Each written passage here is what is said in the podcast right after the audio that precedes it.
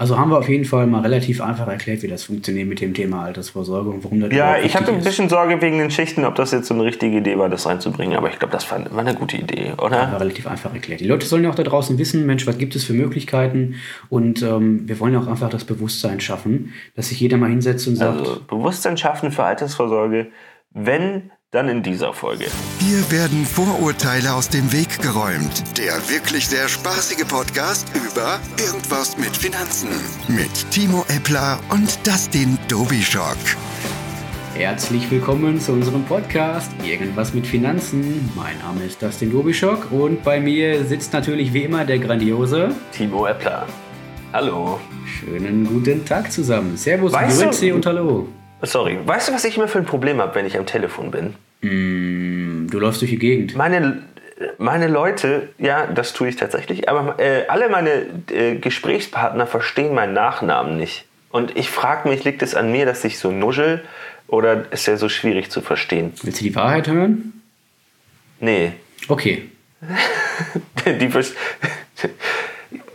ja, oder Äppler. Äh, Äpp, Äppler. Äppler. Alle verstehen beim Äppler, Ättner. Irgendwie. Naja, ich, ich nuschel anscheinend. So, Genau, das sagt mir ein Herr Eppler, wenn er mit einem, einem Podcast mit einem Dobischock aufnimmt. Shock. Ja, das kann alles, alles bedeuten am Telefon. Aber gut, mach du dir ruhig, ruhig Sorgen, dass man Eppler nicht richtig versteht. Ja, ich, ich, ich, sag meinen Nachnamen. Mein Name ist Timo Emil Paula Paula Ludwig Emil Richard. So, so stelle ich mich jetzt meistens in irgendwelchen zentralen Sehr gut. Und die denken, du bist vor. wie Pipi Langstrumpf. Pipi Lotta, Victualia, Olgadina, Schokominza, sehr cool.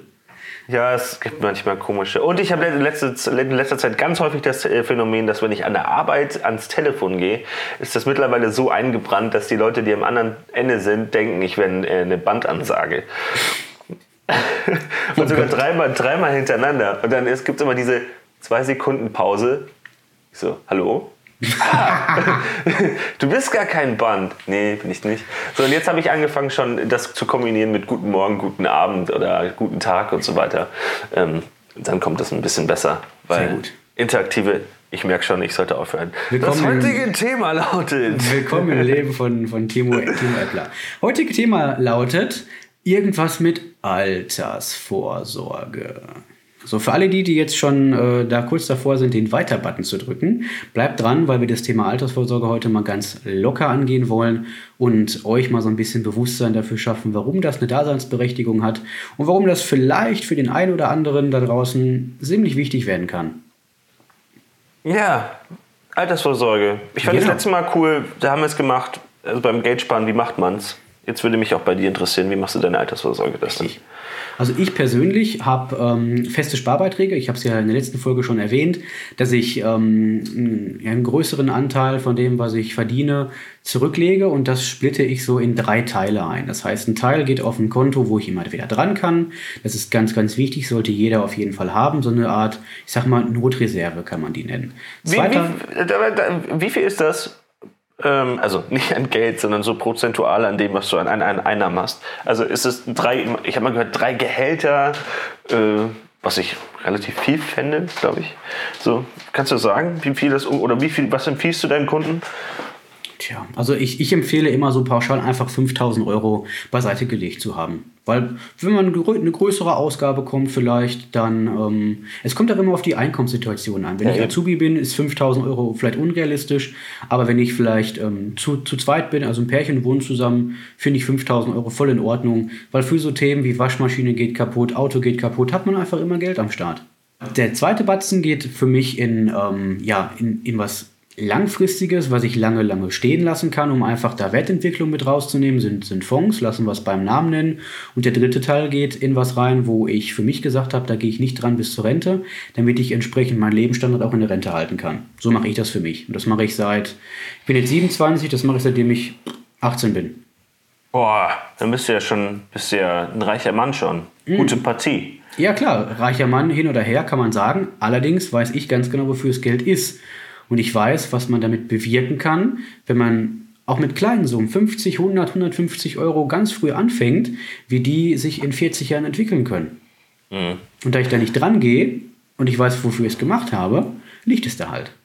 Ich habe eine, eine, eine lustige Geschichte zum Thema Rente und Bewusstsein schaffen. Und also mein Alltag kann man so verstehen, ich mache ganz viel, was Aus- und Weiterbildung zu tun hat, auch Bildungsinhalte, die online hochgeladen werden auf unserem Learning Management System. Und da haben wir jetzt letztens eins produziert, das sich um das Thema Renteninformation gedreht hat. Oder dreht. Also da wird dem Kunden, also dem Berater in der Basisausbildung bei uns erklärt, wie so eine Renteninformation zu lesen ist, was für Informationen dabei drin stehen, wie viel, und am Beispiel wird dann quasi an einer Familie gerechnet, wie viel steht in der Renteninformation und wie viel haben sie letztendlich tatsächlich über.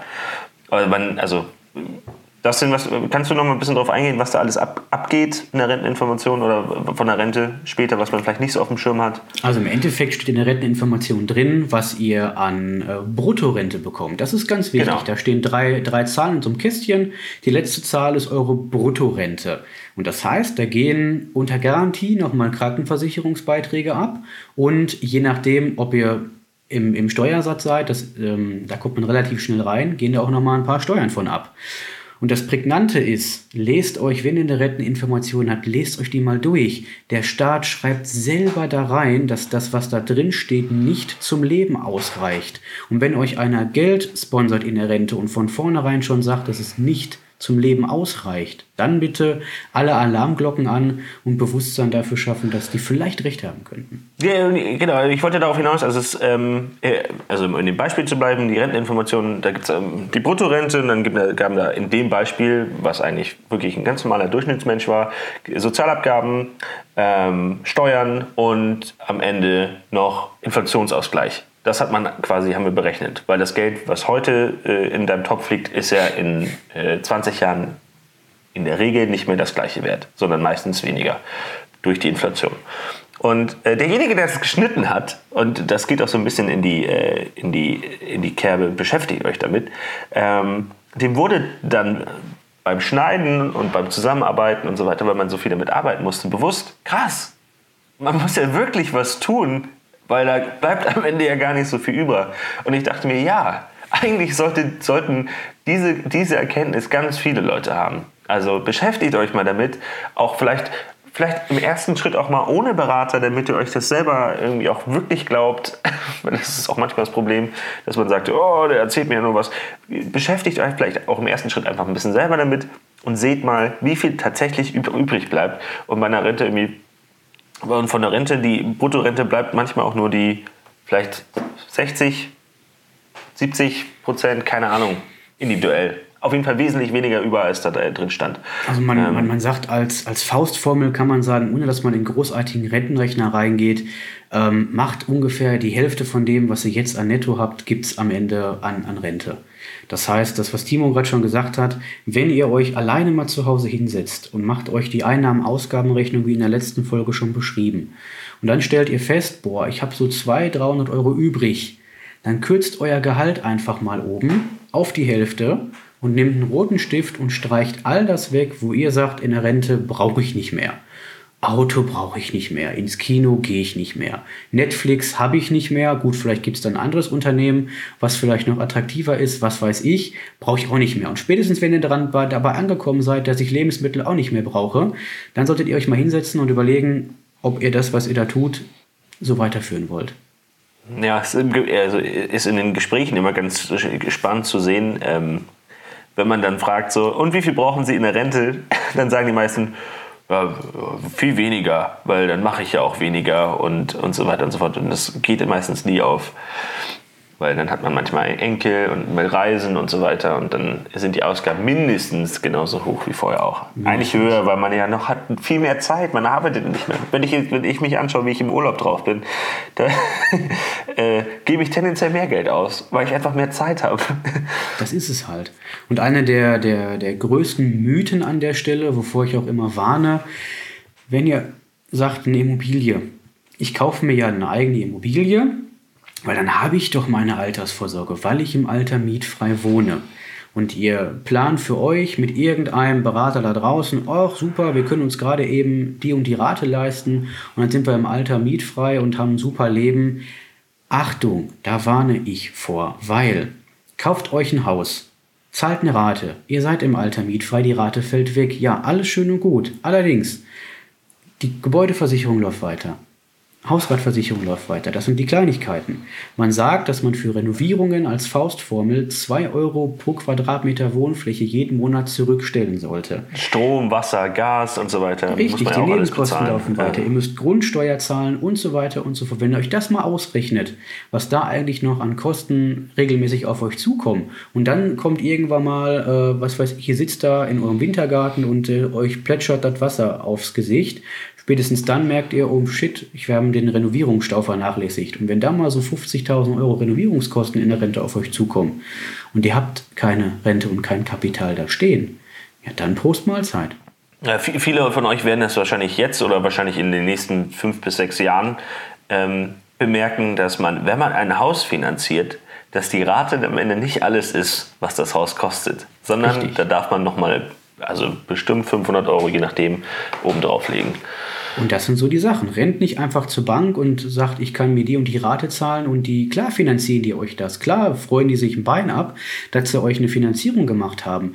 Viel wichtiger ist aber zu sagen, Mensch, passt die Rate langfristig und ist die Rate vielleicht Tacken zu hoch angesetzt. Sollte man die Rate ein bisschen kleiner schrauben, vielleicht das, die Wünsche auch ein bisschen kleiner schrauben, mal ehrliche Meinung da reinlegen und gucken, Mensch, welche Themen sind noch wichtig und wie sieht das Ganze in 40 Jahren aus? Genau. Und äh, ein, ein, kleiner Exkurs Richtung Immobilienfinanzierung. ähm, zurück zum Thema Altersvorsorge. Genau.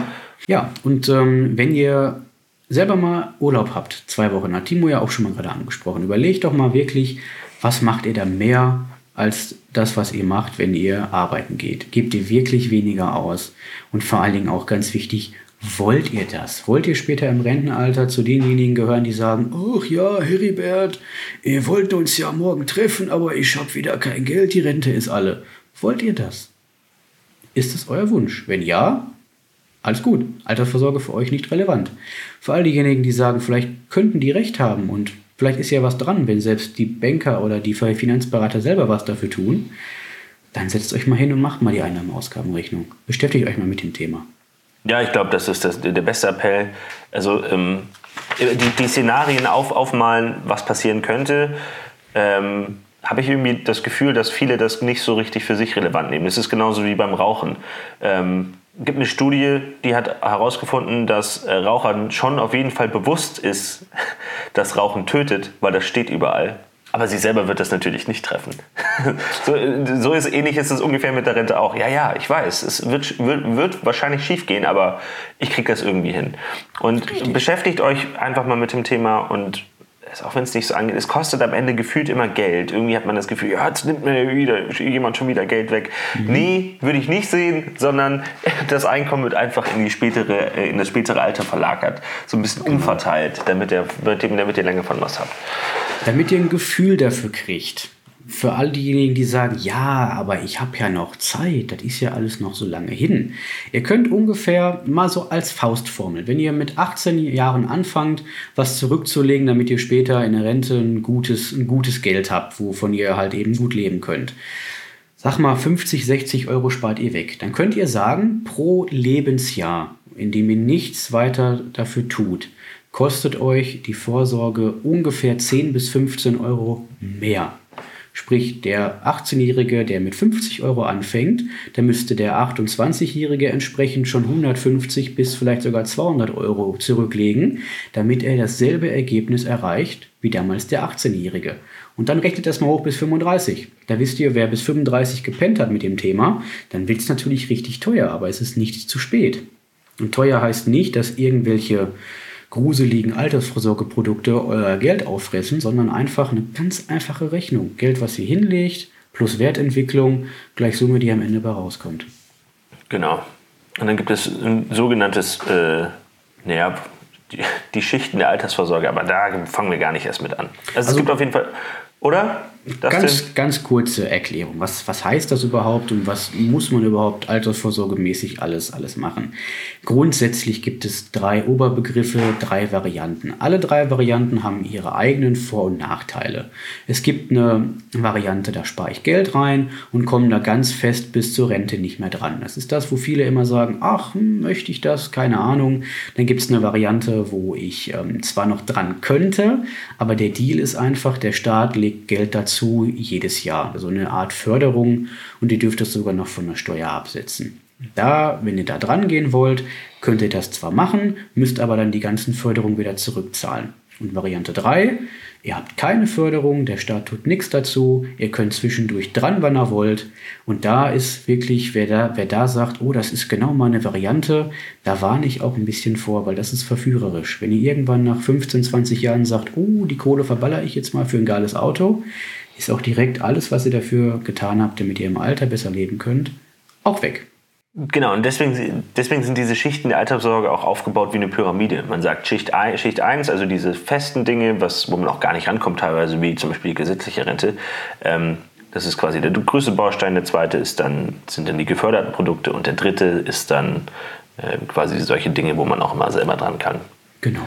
Das sind so, ja, ein kleiner Exkurs zum, zum Thema Altersvorsorge. Wirklich ein Mini-Exkurs. Dustin und ich haben uns vorher so ein bisschen darüber unterhalten, wie tief wir da reingehen wollen. Und wir haben gedacht, wir erklären euch das kurz, dass es diese drei Schichten gibt, dass es da Unterschiedlichkeiten gibt. Und aus meiner Sicht hat es dann auch noch viel mit persönlichen Präferenzen zu tun und auch Einstellungen und wie, wie man selber so drauf ist, welche also insbesondere bei Schicht 2 und 3, welche Schicht denn man für sich selber so im Fokus hat. Äh, dafür ist es aber am Ende immer das Beste, sich mit einem Berater zusammenzusetzen und zu schauen, was passt zu mir, was kannst du mir empfehlen? Äh, bin ich ein Anlagetyp oder ist mir das zu risikoreich? Bin ich eher ein Typ, der Garantien braucht? Äh, brauche ich eine regelmäßige Rente, die ich am Ende bekomme? Oder reicht mir ein Einmalbetrag, den ich dann ausgezahlt bekomme? Und so weiter und so fort. Aber das ist, geht dann, ist echt individuell, geht tief und deswegen das, ist super das verlagern wir dann zu eurem Berater der Wahl. Genau, genau. Fälle relativ einfach. Wenn ihr keinen Berater des Vertrauens haben solltet und sagt, boah Mensch, boah, ich habe irgendwie echt keinen, mit dem ich das be besprechen kann, sagt gerne Bescheid. Ich mache auch Online-Beratung. Gehen einfach mal in das Thema ganz locker rein und gucken, was könnte da für euch relevant sein und was nicht. Wichtig, allerwichtigste ist immer bei der ganzen Thematik, habt einen, den ihr vertraut, wo ihr mit dem Thema ähm, ja offen mit dem drüber sprechen könnt. Wir haben jetzt noch einen Fintech-Insurtech-Part. Bam. Uh, und du hattest ja vorhin gesagt, ja, das Schwierige ist bei diesen Schicht-3-Produkten, was auch Anlageprodukte sein können, äh, da macht man zum Beispiel den, den äh, ETF-Sparplan, macht man, bricht man auf und kauft sich damit ein Auto und so weiter. Und dann ist die Altersvorsorge futsch. Ja. Und jetzt habe ich zu dem Thema etwas gefunden. Das ist so eine quasi Zukunftsforschung, Innovationsforschung im Bereich Fintech. Äh, es geht darum, dass Hardware, also Sensoren oder sonstige äh, maschinelle Dinge, Emotionen von einem Trader oder einem, äh, einemjenigen, der sich quasi auf dem Aktienmarkt tummelt, bewertet und somit die Kaufentscheidung beeinflussen kann. Macht euch das mal irgendwie deutlich. Jetzt in dem Bereich, äh, derjenige macht seine Altersvorsorge kaputt, um, um sich ein Auto zu kaufen. Ähm, könnte ein Beispiel sein, aber es geht wahrscheinlich viel mehr noch um ganz spezifischere Themen wie äh, der Markt rutscht gerade ab ähm, und es gibt so eine Art Massenpanik, Massenverkauf und daraufhin ist man nicht mehr rational unterwegs, sondern macht Impulsentscheidungen trifft Impulserscheinungen. Äh, diese Impulsentscheidung würde man im Nachgang bereuen, weil wenn man es rational betrachten würde, wäre man vielleicht zu einer anderen Idee gekommen. Und genau das würde dann diese Hardware, diese Sensoren, würden das dann beeinflussen können. Und jetzt, ich würde nicht so weit gehen, oder das so, so tief ist es da auch, glaube ich, in der Forschung noch gar nicht definiert, aber es, beide Wege sind möglich, dass es entweder das blockiert und sagt, na, nee, Achtung, du bist gerade voll im Impuls, diese Entscheidung ist nicht rational, die ist nicht gut. Finde ich so ein bisschen schwierig, wenn man sich bevormunden lässt dann von einem Sensor. Auf der anderen Seite könnte es natürlich auch sein, hey, schau jetzt mal, du bist jetzt in einem Impuls dabei, etwas zu tun, du bist nicht mehr rational unterwegs, dieses könnte äh, massive Einbußen in deiner Rendite haben, denk doch nochmal drüber nach. Und das ist doch eigentlich zum einen eine gruselige Vorstellung, zum anderen aber auch irgendwie eine spannende Vorstellung, weil das die äh, Entscheidung der Menschen wesentlich rationaler machen würde, was aber dann auch extreme Auswirkungen auf diesen ganzen Aktienmarkt hätte, wenn er dann nicht mehr so impulsgetrieben wäre. Dann wäre er fast schon sehr berechenbar.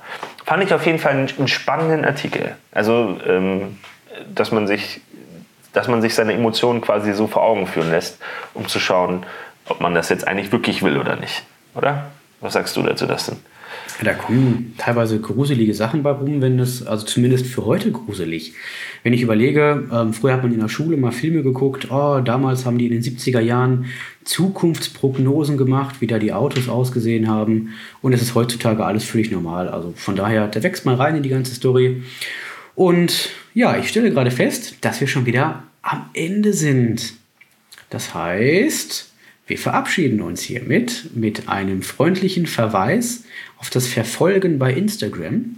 Ja, ich packe den Artikel, packe ich auch wieder wie letztes Mal in meine Story rein. Sehr cool. Könnt ihr euch einfach anschauen. Ähm, Innovationsforschung. Wie, äh, es hieß, glaube ich, Moment, irgendwas mit Cyborgs oder so. Es war ein lustiger Titel, wenn man da reinliest, war es ja gar nicht mehr so schlimm. Der genau. typisches Clickbait. Sehr schön. Schön, dass ihr wieder dabei gewesen seid. Äh, lasst uns gerne ein Feedback da, bewertet uns und folgt uns auf Instagram.